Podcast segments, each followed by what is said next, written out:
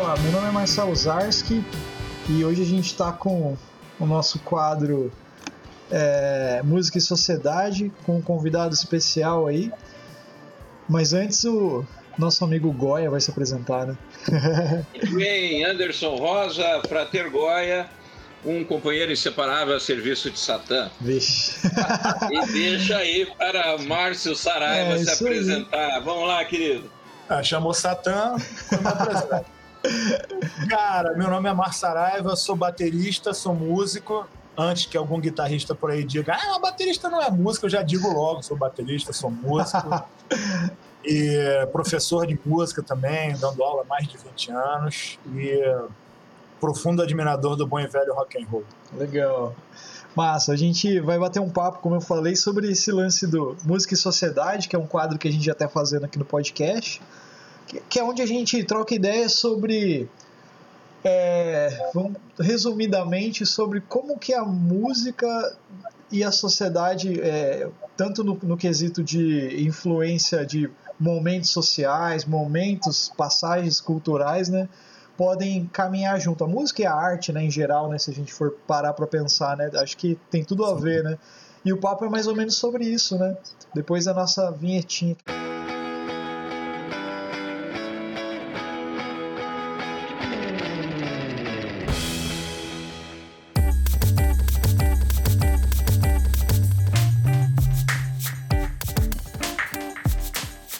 Cara, eu tô te conhecendo faz pouco tempo, né, cara? Então, assim, é. É intensivo. É, é, o negócio vai ser. Vamos, vamos conversando. Mas, assim, a gente tava até conversando antes, né? Você tava falando sobre propor uma, uma discussão sobre esse lance de separar a obra do artista, né? Isso. É, então eu acho que dava pra gente falar sobre isso aí, cara, que é uma parada que. A gente comentou uma vez em algum podcast nosso, é, só que era assim num geral, né? Alguma coisa assim. A gente falou do Lovecraft, né? Que ele era mó racista, xenofóbico pra caralho, né? Assim. E até que, né? Eu acho que é uma parada legal para falar, cara, porque hoje a gente olha para isso com olhos diferentes, né? Porque naquela época, por exemplo, ah, beleza, a gente não tinha essa discussão que a gente tem hoje, né?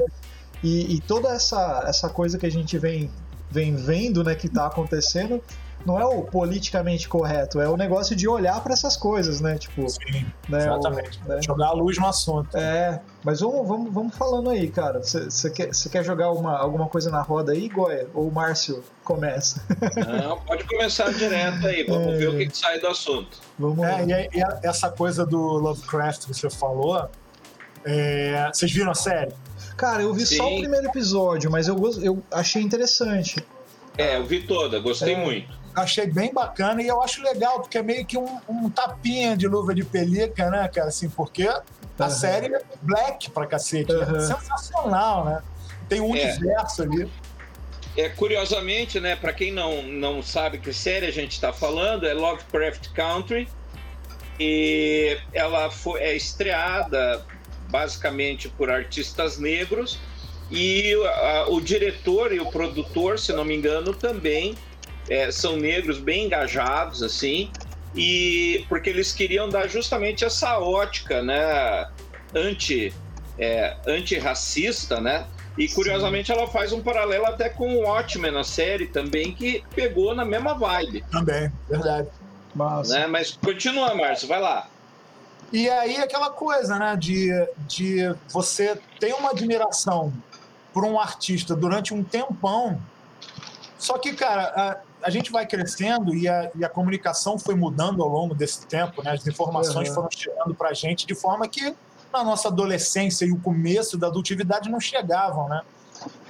Então você tem vários fatores aí que é, pô, você sabe de coisas da vida do maluco que você não sabia antes. Sim.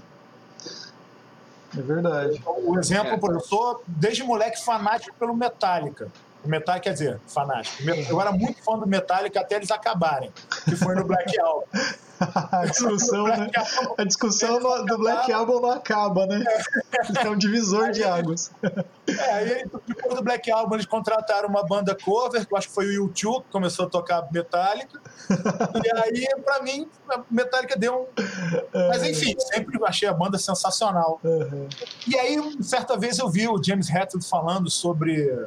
Ah, porque ele gosta de caçar. Aí eu, putz, já começou a me dar um. Uhum não, não faz isso, Reto. Caçar não, você não precisa é. disso, porque acaba sendo por esporte, não faz essas coisas. É, o próprio Phil Anselmo, com aquela onda toda né, do Pantera, aquela onda do White Power dele, cara, não, gente. É... Até que ponto a gente separa essa vida pessoal do cara da obra, que é. não é direcionada para isso e é uma obra boa. Eu gosto de Pantera. Sim, com certeza. Aí você fala, pô, vou continuar dando dinheiro para esse maluco. É difícil, né? É. Eu, eu cara, eu acho. Eu, eu não tenho muito. É, acho que eu falei disso com o Anderson já. Eu não tenho muito, muito uma opinião formada sobre como que, como que a gente consegue ter essa separação que você está talvez propondo para a gente pensar, né? Assim, porque, é que nem você falou, eu gosto, eu gosto de Pantera pra caramba também. Eu acho legal, acho foda os riffs. Pô, uma banda que é, é, somou demais no rock, né, cara? Até eu, eu não conheço muito do. Qual que é o segundo disco? É o. Que tem o soco, não é? É o Vulgar. vulgar é, Daí, daí pra frente eu já não ouvi mais coisas. Eu ouvi o, primeiro, o Cowboys from Hell, que não é nem o primeiro, né? O, sei lá, terceiro. É, né? passado obscuro da banda.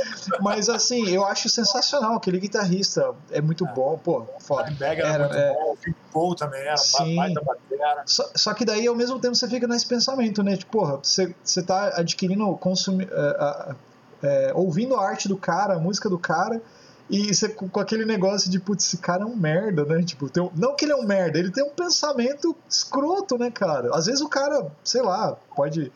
E tem uma banda que eu gosto pra caralho, cara. Você vai me xingar que você gosta de Pantera. De, de Pantera, não, de Metallica, que é o Deftones. Eu adoro. Cara, é bom Deftones, é, cara. Eu achei que você não ia curtir. Bom, eu adoro Deftones, cara. eu falei, ó, o cara tá falando do Pantera, do Metallica, eu vou falar Deftones aqui, ele vai me, me ah, jogar um. então, eu gosto muito, cara. E, e, eu, e eu descobri que um. Acho que o guitarrista deles lá, não, o Tino é o, can, vocalista. O, o, tem um deles lá que é terraplanista, cara. Eu falei, caralho, mano, eu não acredito, cara. Aí eu fiquei, porra, terraplanista, cara, faz isso não. Eu não sei, não sei se foi o próprio Deftones que uhum. sofreu um preconceito danado na, pela galera do metal, uhum. porque tem uma onda mais. É. Mais até de black music, onda meio, meio rap, de visual. Uhum. Os caras sofreram muito com isso também. O que é um absurdo. Sim, né? É verdade. Tá, mas deixa eu fazer um, um advogado do diabo aqui. lá vem, lá vem! É, Sempre, é porque. Né? É que assim, ó, porque como telemita, é, eu acho que a liberdade ela é irrestrita, né? É, embora o preço da liberdade seja eterna vigilância, né? Então, para você ter uma liberdade de fato, você tem que estabelecer é, certos padrões, do, do, acordos, né? Do que é possível e do que não é possível, tá? E assim, é, é claro, não concordo com nenhum discurso racista, não, não concordo com discursos é, extremistas, nem para um lado, nem para o outro, mas pensando assim, eu particularmente, é, até aquele Ted Nugent, que o cara também tem é, umas músicas é, muito legais, mas também é outro escroto, é. né? já deu declarações assim, absurdas por aí.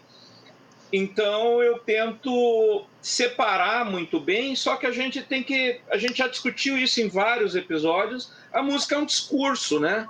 Sim. Então ela vai é, afetar a pessoa. Na, aqui no Brasil a gente tinha inclusive o IRA, que ninguém dá tanta importância, mas o IRA era um grupo extremamente ligado a essa coisa do white power. É. Até aquela pobre paulista, pobre São Paulo né? Só quero ver gente da minha terra, gente do meu sangue. É, isso era, foi bem na época que estava enchendo é, São Paulo com o pessoal que vinha do Nordeste tentar uma vida, e os caras lançaram um hino que ecoou nos jovens de São Paulo total, né, é, xenofóbico aí é contra é, o pessoal do Nordeste invadindo a, a capital, né? E, mas ao mesmo tempo eu fico me perguntando assim: será que a gente tem o direito é, de calar esses discursos ou até onde que a gente poderia colocar um pouco de bom senso e dizer, ok, cara, você gosta de caçar, mas tente não transformar isso numa forma de violência, é, num discurso de violência, né? Não sei, como é que você enxerga isso? Ah, você tem, cara, difícil, vários pontos de vista. Primeiro, né, a gente pode até, até entrar na questão kármica da coisa, que você não quer que o camarada, né, é, desenvolva isso até para ele, né, cara? Porque é ruim karmicamente para ele, mas dependendo da crença. Isso aí é minha, isso aí envolve se, se alguém acredita nessa onda ou não. É, o discurso musical, o discurso da música em si, ele atinge a galera de uma forma que você nem imagina. Tem um, um vídeo interessante do. Eu não sei o nome dele, eu acho que ele era o vocalista daquela banda Nenhum de Nós. Uhum. É, é TED, né? Acho que é TED. TED isso, é, TED, TED, TED alguma coisa. Uhum. Ele, ele fala até de alguns casos de, de algumas músicas dele que chegaram a pessoas que ele nem ia imaginar e ajudavam, ajudaram bastante em momentos específicos. Assim. Uhum. A gente, eu acho que o artista, é, quando ele tem a tendência de, de pensar muito em, em mainstream, ele não pensa, na verdade, em relação à obra. Uhum. Se você tá afim de ser artista de verdade, criar a tua expressão, você realmente você não deve calar ninguém, porque você porque vão te calar também. Mas ao mesmo tempo você tem uma uma profundidade, você vai, você vai atingir gente que você não tem ideia. Então você tem que tomar um cuidado danado com o discurso que você faz. É. Se você tem uma criança de, sei lá, 12 anos de idade que vê o Phil Anselmo fazendo sinais nazistas e falando white power, aquela coisa, cara, imagina o que, que isso pode acontecer na cabeça de uma criança e em volta. É, é, é complicado, né? Sim. O, você falou disso aí, ô Márcio. Eu tava vendo hoje até, cara, um. É, manja o, o, Disney Plus, né? Aquele streaming da Disney, né? Ele, a Disney é, comprou todo mundo, né? Assim, agora tá tudo lá, né? Mas assim, eu tava assistindo. O, eles estão. É, quando você vai assistir algum filme ou algo que tem lá que tem imagens de violência, coisas assim, eles passam uma mensagem antes, falando do conteúdo, parará, parará, e tem um aviso, né? Tipo assim, você deseja realmente continuar, sim ou não, para pessoa ler e tal. Mas isso, isso daí tava, tipo assim, é, vários. É, tudo que tinha de extremo, assim, que, que fugia um pouco da, da, da ideia, da ideia deles para para criança, né, vamos dizer assim. Sim. Aí o que, que eles fizeram? Todos esses, esses é, conteúdos, todo esse conteúdo que tem esse, esse tipo de conotação, que eles tinham que botar essa mensagem antes e tal, eles tiraram da aba infantil. Então, por exemplo, lá é igual Netflix, né? Você entra lá, tem a aba normalzinha e a aba para criança, né? Eles deixaram, tiraram tudo, tudo. Aí tá uma polêmicazinha, uma discussão, mas porra, mas por quê, né? Na verdade, não é que eles tiraram, eles tiraram do setor da infantil, tá? No negócio de adulto. Qual que é, a, tipo assim, a ideia, né? Pô, a criança, ela não vai ler aquilo ali, ela muito, tá pouco se fudendo pra isso, que igual você falou, Liz, o cara vai ver o Fio Anselmo tocar com 12 anos de idade, querendo, querendo tocar guitarra, vendo Pantera tocando, o cara, pô, isso é legal, quero tocar igual, quero fazer igual. O YouTube é liberado, é, YouTube é, é, então. E tipo assim, e daí eles fizeram isso, daí, daí tá essa discussão de, pô, eles agiram certo, não agiram? ao meu ver, por exemplo, eu penso assim, tipo, o, se os pais quiserem, porque quem cabe a quem educar seus filhos? Os pais, não é a escola ou outras coisas. A empresa só está fazendo assim, ó, tem esse conteúdo aqui, ele é assim, assim assado. Pais responsáveis, vocês querem que os seus filhos vejam isso? Vejam com eles. A gente não vai deixar esse negócio para eles verem. Eu achei uma atitude legal, que é mais ou menos o que você está falando aí, tipo, você, a, a empresa está pensando nessa responsabilidade que ela tem, entendeu? Não estou passando pano para tipo para Disney também não. Mas assim, é, é eu, esse lance de você, quando você está muito exposto a alguma coisa e você tem pessoas que veem o que você faz, né? Sim. Tipo, que nem o Goya, pô, é referência na, é. na parada. Eu falo nas paradas de ocultismo dele.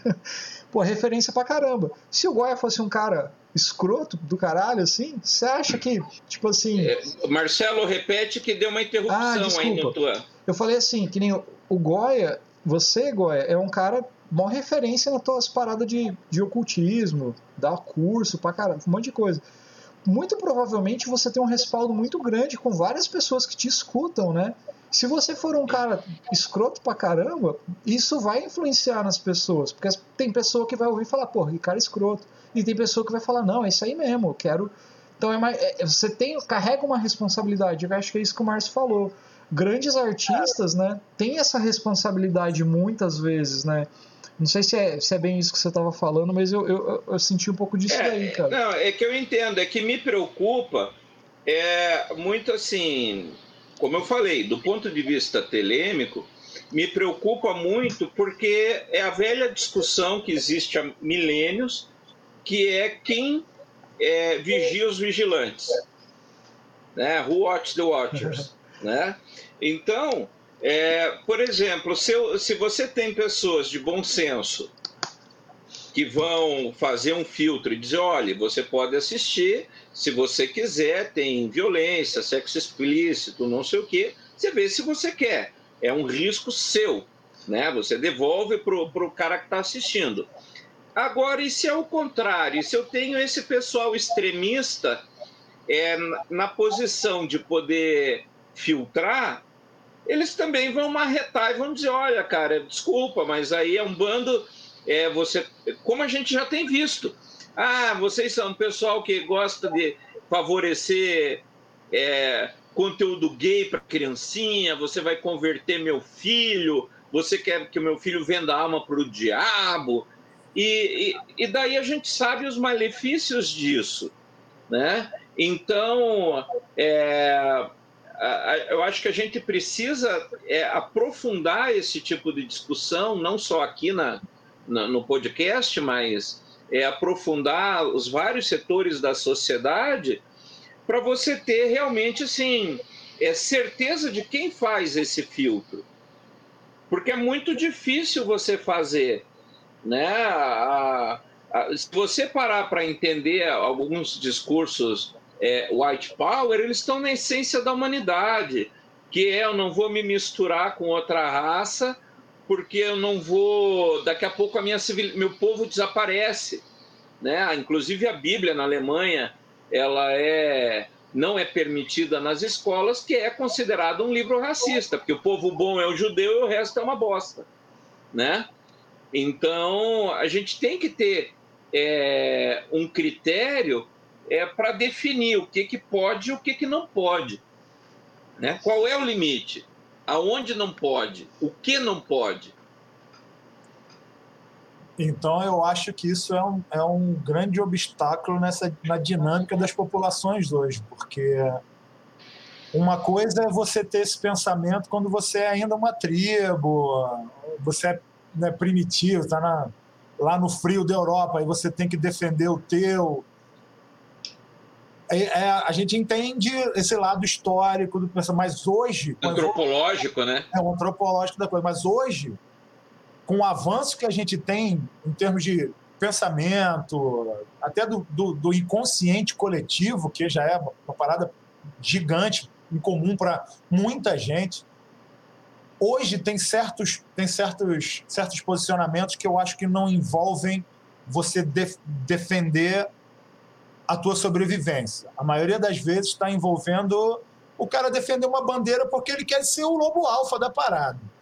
Isso aí, o mundo competitivo gerou esse, essas, essas criaturas. Né? Como aquele viking do Capitólio. É, é, exatamente. O, o, o Jamiroquai lá do, do Capitólio. É, meio que isso aí mesmo. E a coisa, do, e a coisa do, da Disney que você falou, Marcelo, a Disney, como essas empresas, elas tem que fazer isso até para se proteger, porque daqui Sim. a pouco alguém lança um processo em cima delas, elas estão. Não sei nem se elas estão muito preocupadas se a criança vai ver ou não. Uhum. Eu acho Mas até é... que elas estão se protegendo é. uhum. de um futuro complicado. Sim. E. É... Bom, não, eu perdi, perdi um pouco o fio uhum. da meada. Mas é mais ou menos essa, essa onda aí. Elas estão se protegendo, porque você sabe que a criança, cara, a gente já foi criança. Uhum. A gente aprendeu muita coisa na rua, cara. Exatamente. Muita coisa na escola, muita coisa que o coleguinho, che coleguinha chegava para você, ó, vê isso. E aí você chega em casa, teu pai, não, isso você não vai ver. Uhum.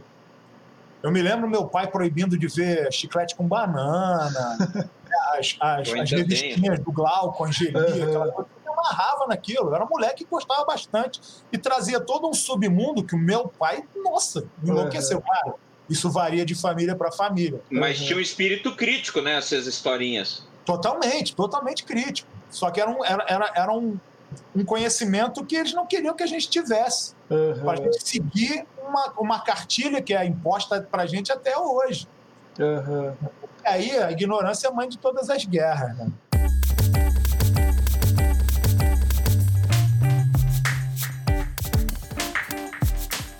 Deixa eu jogar um, uma parada na roda pra gente expandir o assunto aí. Que a gente começou falando de música, né? E agora é, já tá falando é. de Disney, é, de, falando de sociedade. De sociedade. Né? Então, é, é, em geral, né? Mas falando disso, eu tava vendo uma matéria sobre é, momentos na, na, na, história de Hollywood, no cinema também, onde foram aparecendo histórias depois de abusadores, né? De diretores que abusaram de crianças.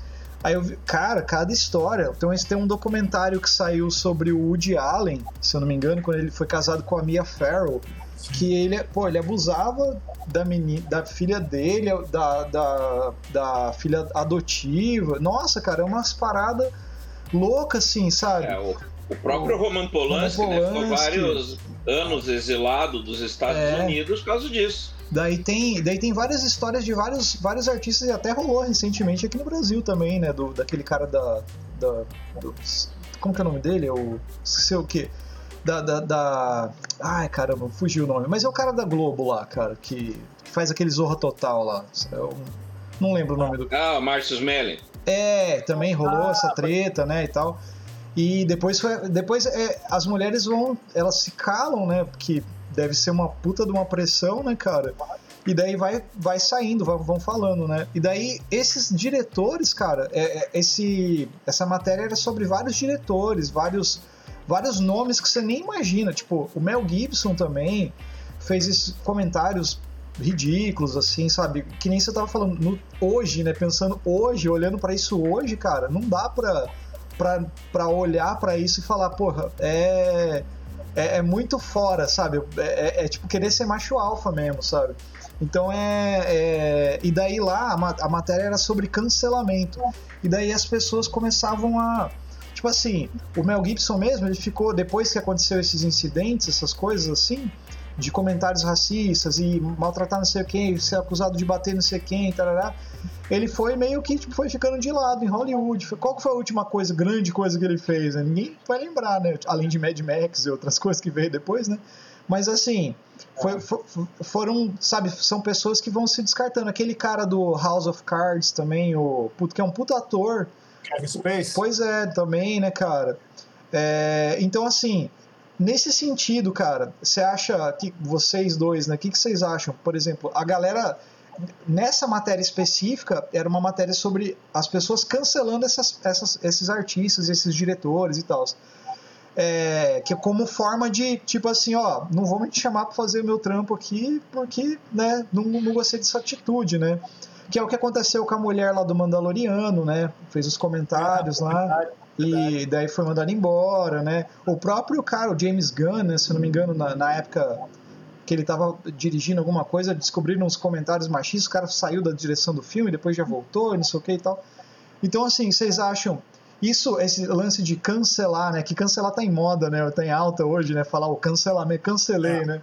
Mas assim, vocês acham que pode ser uma maneira de mostrar que, tipo, assim, é, é uma forma, talvez, de falar, ó, você tá errado e pensa aí no que você fez, ou talvez Ou isso daí não leva a nada? O que, que, que vocês acham sobre esse tipo de coisa? Tipo, ah, não vou mais ouvir tal coisa porque não acho legal. É que eu vejo como uma forma de, tipo assim, que nem você falou do Pantera. Pô, acho legal. Mas quando você começa a, a ver coisas que te fazem mal, você vai deixando de.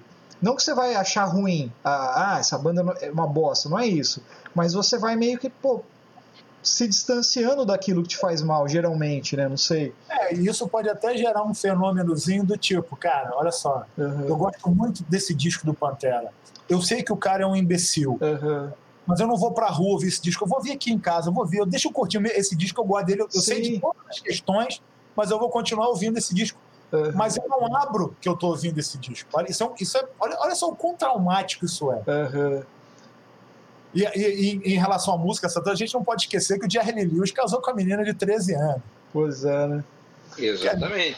É, e, e aí vem, né? Eu acho que a música, ela é diferente de filmes, porque o filme ele te dá uma realidade pronta. Né? O filme muitas vezes ele, ele é, uma, ele é uma, um ponto de vista ali do diretor, dos atores, da história, e você aceita ou não aceita.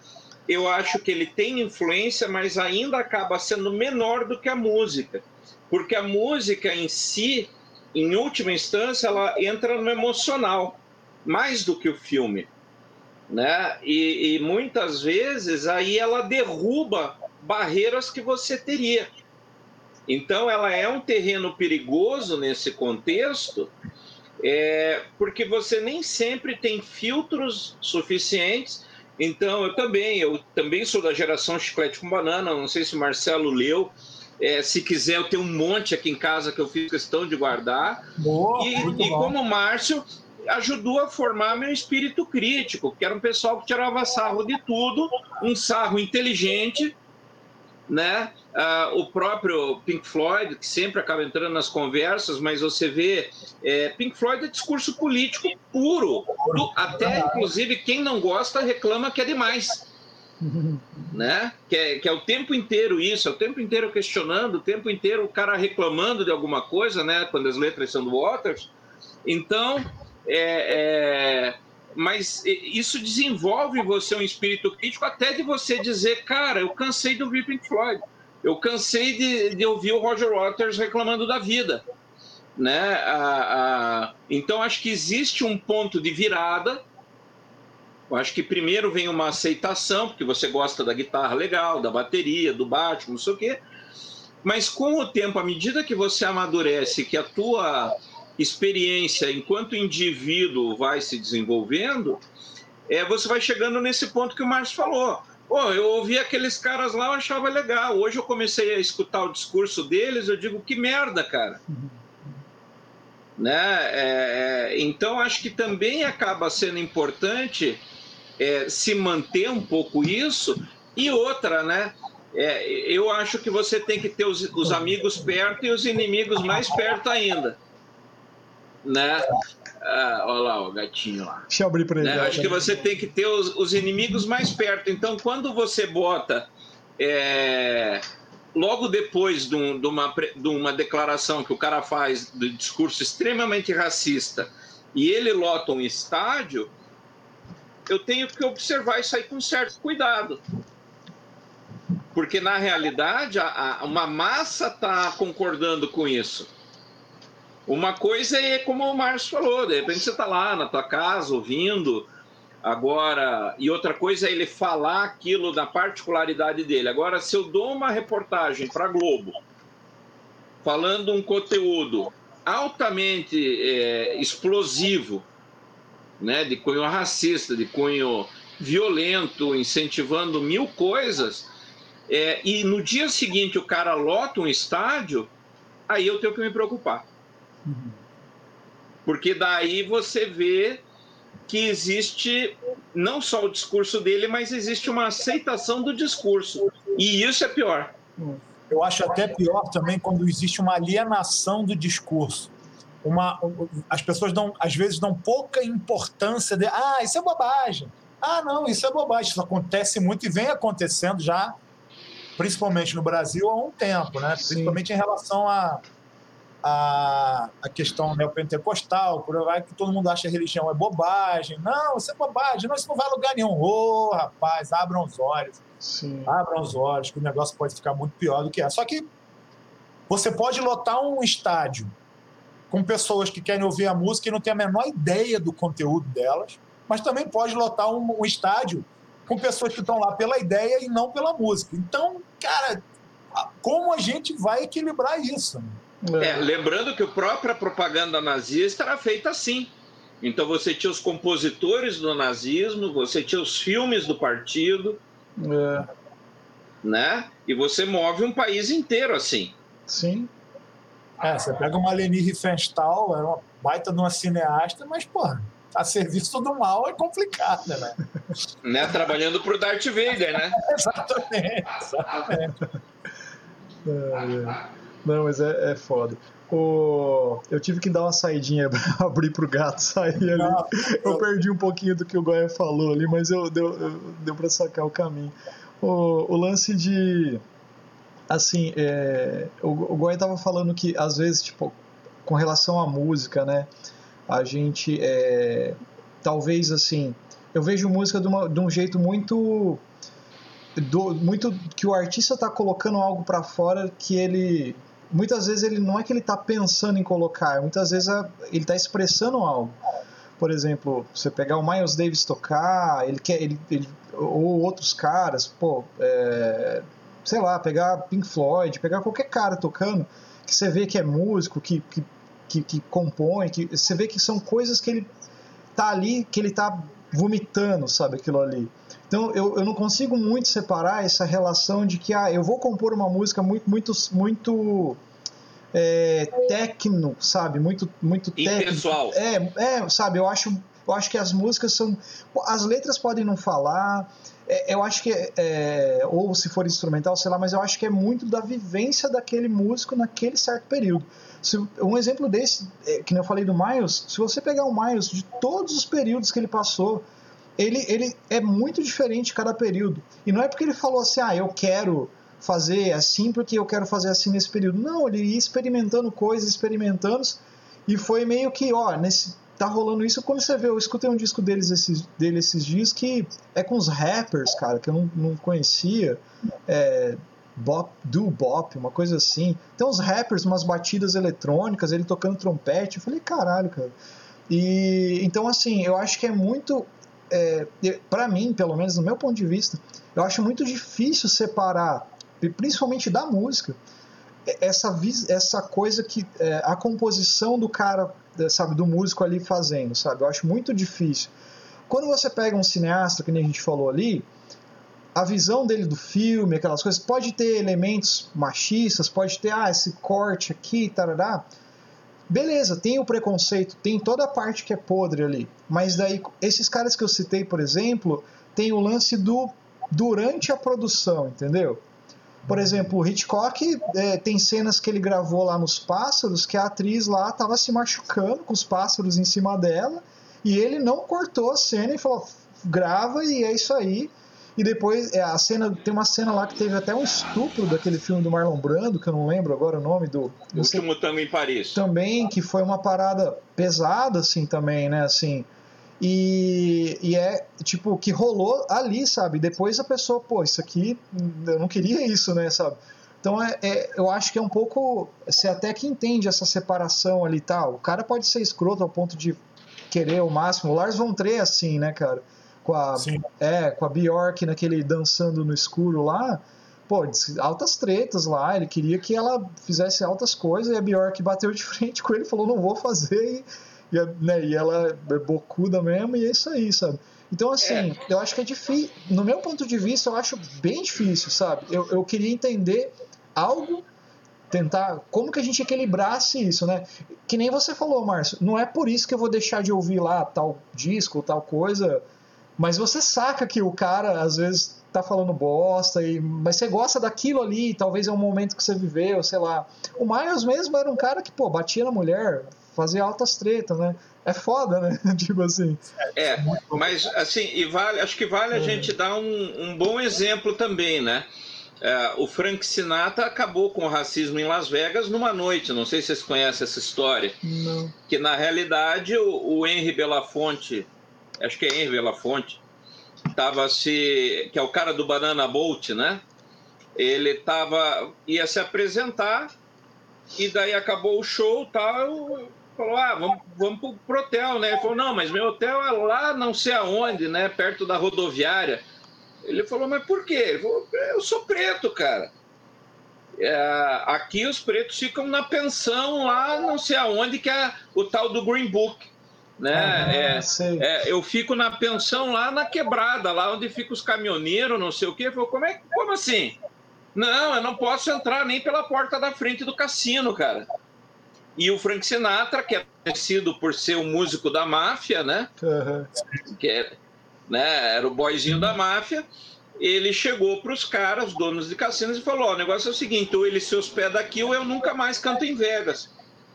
E a partir disso eles pararam de separar é, os músicos negros é, de fazer isso e começou a aceitar nos hotéis. Né? Então houve, é, também tem bons exemplos, né? Sim. Que a música também acaba forçando uma mudança de comportamento. Porque chega uma hora que não cabe mais aquele padrão, né? Fica até mais fácil gostar de Frank Sinatra. É, né? Mas isso daí, cara, é, é, é esse, essa atitude, por exemplo, é evolução. Que nem a, a gente falando, ó, o Fio Anselmo de novo aqui. A gente falando, pô, o cara, beleza, ele tem o pensamento dele lá, tarará. Cara, como que ele não vê que tá errado, sabe? Porque, olha, olha, tipo assim, ah, eu acredito em tal coisa, não sei o que. Ok, beleza, mas, mano, você desejar. É, white Power é uma parada que, pô, você quer que os pretos morrem, qualquer outra raça morre e é só a raça ariana. Cara, não é um pensamento muito, né? Harry Belafonte. É, então, daí, assim, você, isso é foda de pensar. Será que esse cara evo, tá evoluindo, vamos dizer assim, tipo, como ser humano? Como, às vezes pô, o cara é um escroto daí. A única coisa que você pensa. É, né? Eu acho que faz parte de um processo histórico, né? Eu acho que é um indivíduo dentro de uma. Uma bolha, um né? De um zeitgeist, né? É. é. E, e, e, sempre quando você tem essas tensões é porque alguma coisa está mudando. Assim. É, a internet veio, veio para entregar muita coisa que você antes jamais ia imaginar que o teu vizinho, sei lá, era um, um camarada que, sei lá, traficava ou batia na mulher, alguma coisa, não. Você não tinha isso, assim. É, do vizinho, no caso, até você acaba tendo você. É. Mas tem muita gente que você jamais ia saber de determinadas coisas se não fosse na internet. Uhum. E, e, eu acho que é um processo de mudança mesmo. Tá, tá rolando, mas a gente ainda vai ver muita gente é é, como o Frio Anselmo, que não vai abrir mão e que vai gerar. Vai, são milhões de eleitores para determinada situação, é só você saber direcionar bonitinho, e eles sabem direcionar, porque o marketing faz muita diferença nessas questões. Quando você falou do Miles agora, é, é quando você começa a pensar no cara que é artista e tem a verdade dele como artista. É. Isso foi uma parada que eu acho que se perdeu um pouco na música, cara, porque muita gente ficou artista para a indústria em vez de artista para se expressar de verdade. Assim. Uhum. É, você pega os, os, Miles, Coltrane, Charlie Parker, o Mingus, esse pessoal. Você vê que os quatro são totalmente diferentes. Uhum. Mas eles, eles são eles, cara. Sim. Eles queimam a fogueira deles, o corpo deles é lenha para a fogueira do que eles têm que fazer o, Charlie Parker foi um exemplo clássico que morreu cedo, né? Morreu com 30 e poucos anos, parecendo que tinha 50 e tanto. Uhum. Mas a contribuição desses caras como verdade artística é absurda. Sim. Agora, é, é, é, que nem você cancelar o Monteiro Lobato hoje, por exemplo. Como é que você vai cancelar um cara que, no contexto histórico dele, era aquilo, a verdade dele era aquela? Eu acho que o pessoal tem que parar de cancelar as coisas mais antigas até e entender o contexto histórico para que isso não se repita. Exato, é. aprender com a história, né? Exatamente, tá lá, cara. Você vai cancelar o Monteiro Lobato? Não, cara, aprende. Aquilo que ele está dizendo ali está errado. Aquele modelo de trabalho dele ali está ultrapassado. Aquilo é um contexto histórico, mas você tem que apresentar como contexto histórico e não como verdade absoluta. Exato. Contextualizar. Uhum. Isso acontece em arte em geral, né? Com músico, com, com. Agora, hoje o posicionamento tem que ser um pouco mais equilibrado. Uhum. O problema é que aí entra o marketing, né? Tu tem um cara sem vergonha, safado, e vem o marketing fazendo aquela imagem de salvador da humanidade, né, Aí, aí é cabe foda. a gente utilizar. Pois é. E você é um músico que está aí numa das pontas do eixo Rio-São Paulo, né? Você está aí no Rio. É, e deixa eu te perguntar, já que a gente tocou nessa coisa de preconceito tal, é, você sente na tua carreira musical aí no Rio é, preconceito do tipo preconceito contra um determinado estilo de música, aqui você só toca se tocar de tal, tal tipo. Como é que rola isso aí na Cidade Maravilhosa? Cara, eu acho que o Rio, como um reflexo bem fiel do país inteiro, ele, ele às vezes parece meio monofásico, sabe?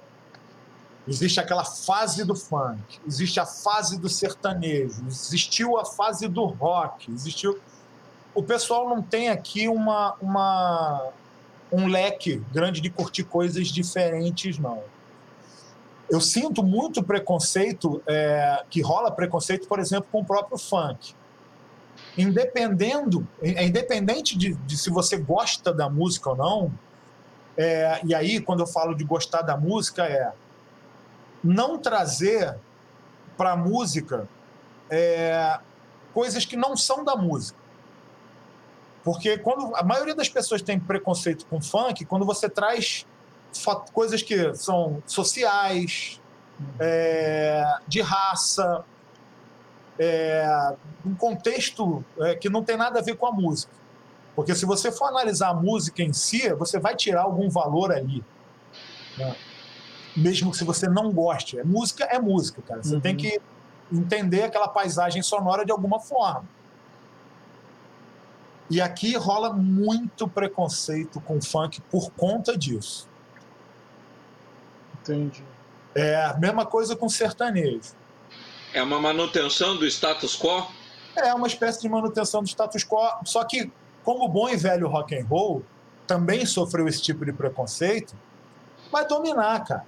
Eles estão dominando e vão, e vão dominar porque o status quo é, quer se manter, mas ao mesmo tempo as filhas e os filhos do status quo estão amarradões na parada. Uhum.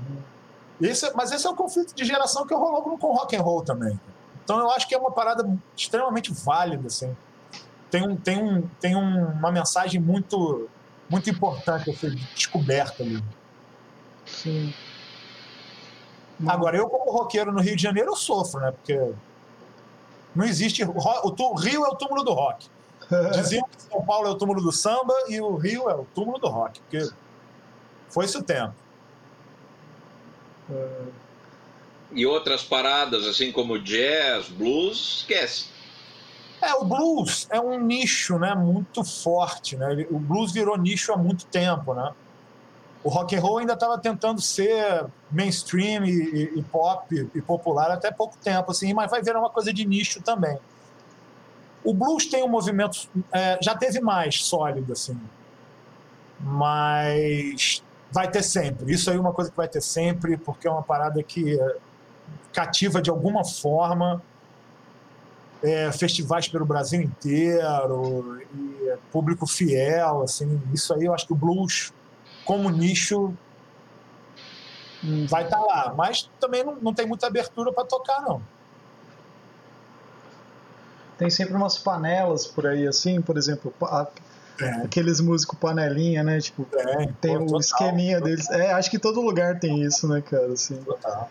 Tipo, rola. A gente até um, até um tempo atrás, até um ano atrás, a gente tinha um bar aqui. A gente não, né?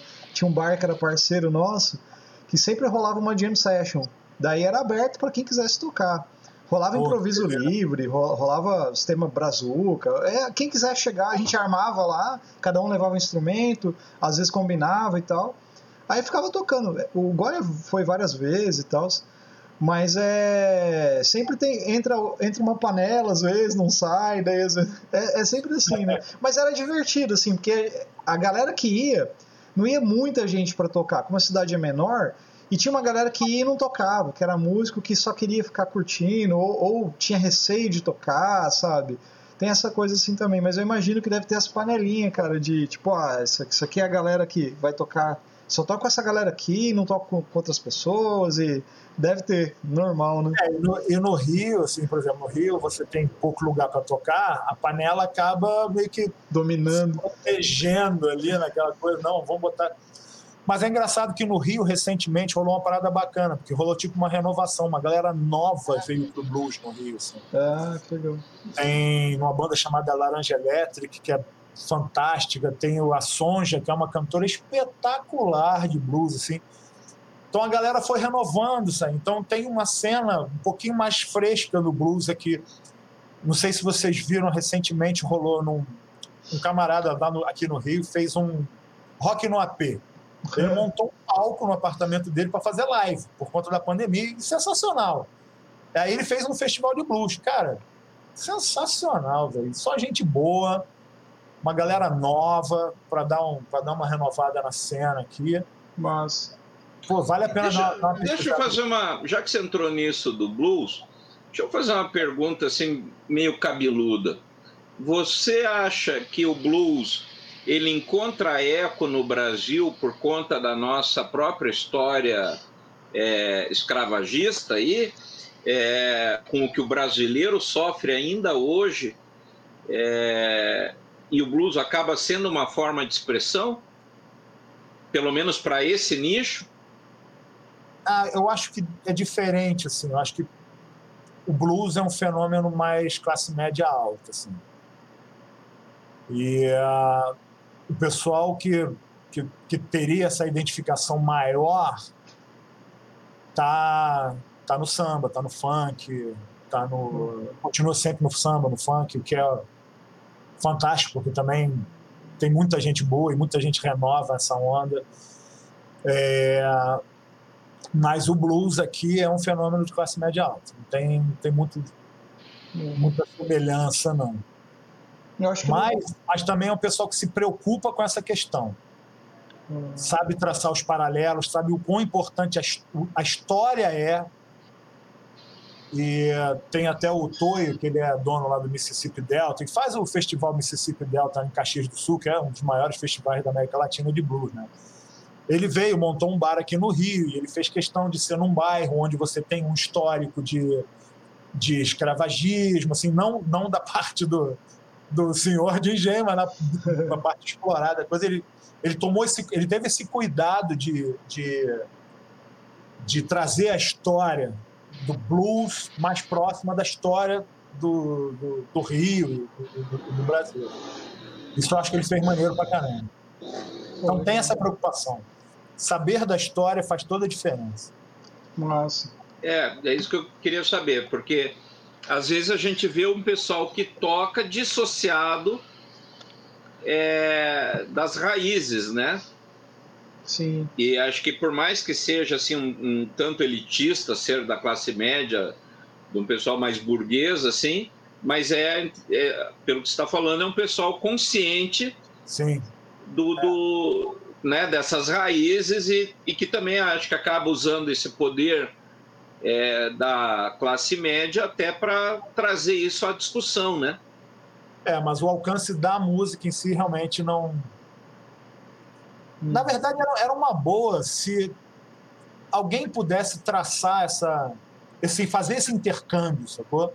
Levar o encontro dos dois sofrimentos, o norte-americano e, e, o, e o brasileiro, assim, seria uma parada muito legal. É,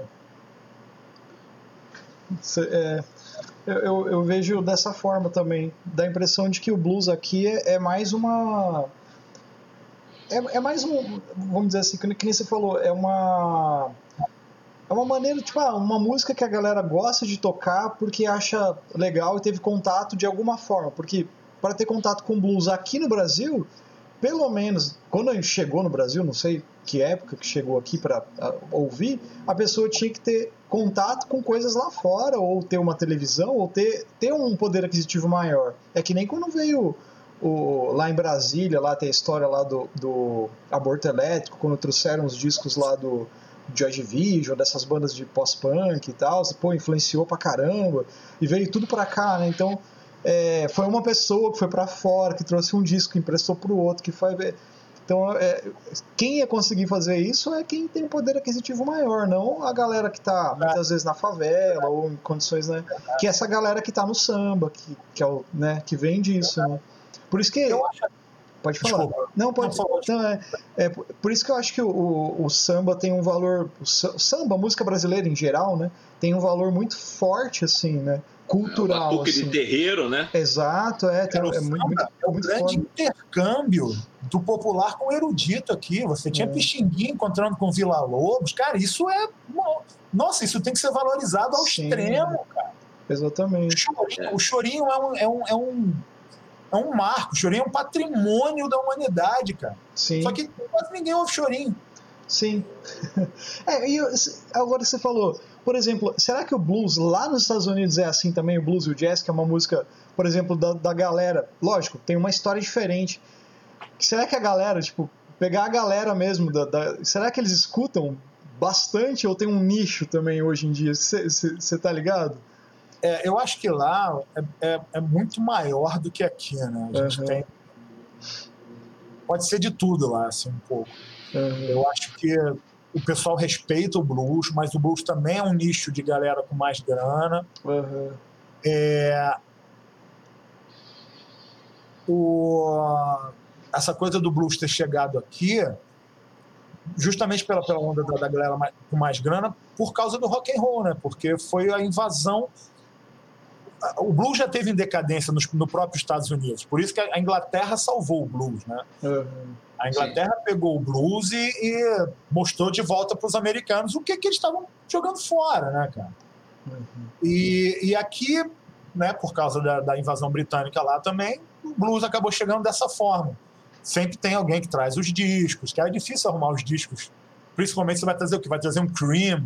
Uhum. Imagina o Cream para cá. Ninguém sabia o que era Cream. Acho que nem lá fora ninguém sabia direito o que era o Cream. Né? uhum. E aí depois Stones, todo esse pessoal que foi lá resgat, que resgatou o blues que veio do, dos Estados Unidos. Sim. Muito bom. E me diga uma coisa.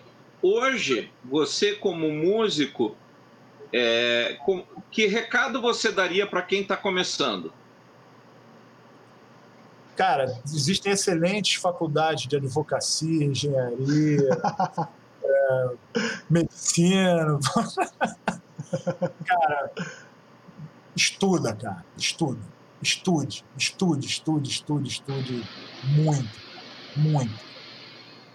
Quanto conhecimento não ocupa espaço, estude, pratique, conheça tudo que você pode conhecer sem preconceito, entenda o que é a arte em si e não se transformar num, num reprodutor de jingles. É, jingle que eu falo de uma forma da música que vai para a indústria hoje, né? Porque hoje em dia você tem pouca espontaneidade nessa questão. Né?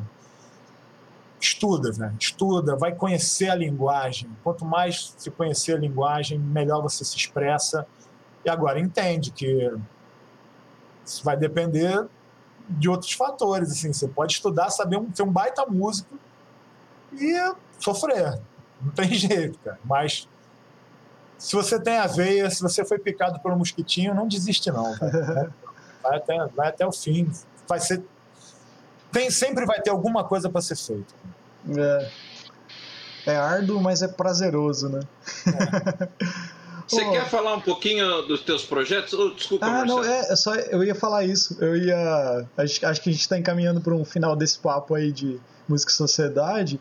Eu ia falar pro, pro Márcio falar um pouco dos projetos dele, é, como é que te encontra, você dá aula também, como, como que é, deixar, deixar o um recadinho que daí a gente coloca no, lá na descriçãozinha. é, no momento da pandemia, estou dando aula online, direto, né? E, uh, mas eu dou aula em duas escolas aqui no Rio, uma que é em Intermúsica e outra que é em Concert. As duas são em Ipanema. E uh, dá mais de 20 anos que eu estou nessa batalha aí. Em relação à a, a, música em si, a projetos, meu último projeto, eu acabei de subir para o Spotify, chama Carcará. Foi um EP com. tem cinco musiquinhas, guitarra de sete cordas, a parada mais, mais pesadinha, um pouco mais malvada. Uhum. Eu tava com saudade de fazer. Eu tive uma banda mais, mais pop rock chamada Toa Toa, um tempo atrás. Também está no, no Spotify. Mas o meu último projeto mesmo do coração, que também acabou porque o vocalista foi morar fora, o guitarrista resolveu parar de tocar, mas o projeto está lá. E eu hoje, como como está complicado autoral, né? Mas isso eu jamais desistirei. Tem uma bandinha cover de, de synth pop dos anos 80, assim. toca Alphaville, Ahá, essas coisas, que eu sou vocalista. eu sou vocalista e baterista. É um trio. Cara, devia interromper a transmissão desse podcast depois dessa declaração. Fiquei imaginando. A nossa última versão vai sair uma pedrada. A gente tá fazendo versões mais pesadas das músicas. Uhum. Mas, pô, cara, tá maneiro, tá divertido. Chama Sunday Morning, é o nome da banda. Olha só. Eu fiquei imaginando você cantando aquela Forever Young, cara. Não, não, não. Só Big Japan. Forever Young ainda não. ai, ai. Cara, muito obrigado aí, Márcio, pelo papo, cara. Imagina, pô, cara. prazerzão aí, cara. Foi bacana pra caramba. É sempre bom ter gente para falar sobre experiência e trocar ideia com a gente aí. Pô, achei sensacional. Muito obrigado, Marcelo. Valeu, Goya, pelo convite. Vocês dois são, são fantásticos. Muito obrigado mesmo. Valeu. E é isso aí. Ficamos por aqui então, galera.